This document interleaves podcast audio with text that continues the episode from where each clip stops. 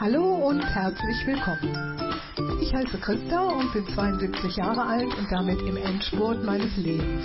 Im Laufe der Jahrzehnte haben meine Generation und ich viele Veränderungen erlebt, davon einige, die in unseren ganz konkreten Alltag hineinreichen. Vor allem um solche geht es in diesem Podcast und um die Offenheit und Lust, sich immer wieder auf Veränderungen einzustellen.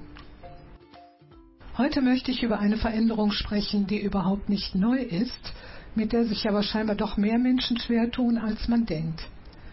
Es geht um das bargeldlose Bezahlen.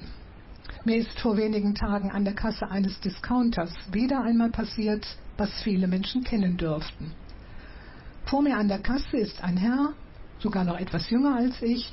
Er hat 18,87 Euro zu bezahlen, holt aus seinem Portemonnaie drei 5-Euro-Scheine, die er dem Kassierer hinlegt, und dann kippt er den kompletten Inhalt seines Münzfachs in die linke Hand und legt dem Kassierer die übrigen 3,87 Euro centgenau in etwa 20 Münzen auf die Scheine.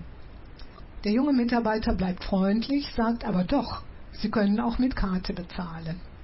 Nein, antwortet der Kunde, davon halte ich gar nichts. Ich bleibe bei unserem guten alten Bargeld.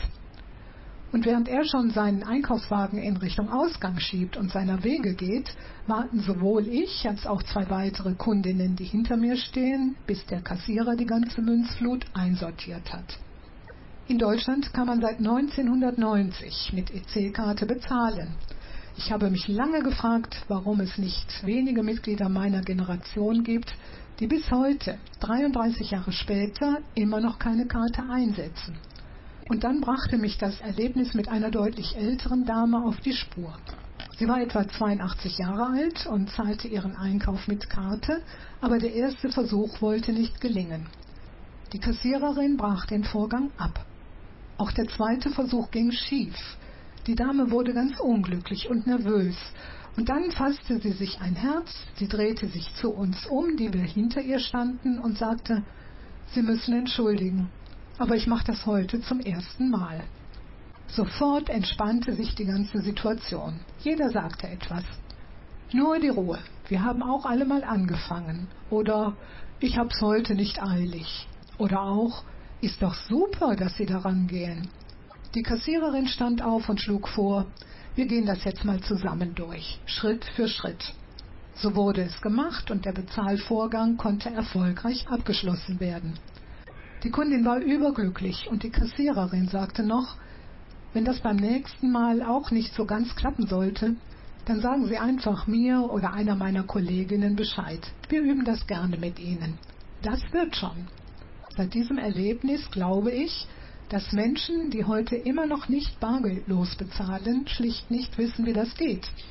Und das überspielen sie dann mit Bemerkungen wie die jenes Herrn, der angeblich lieber bei unserem guten alten Bargeld bleiben möchte. Manchmal hat man den Zug eben verpasst. Das kann passieren. In der Regel nimmt man dann den nächsten.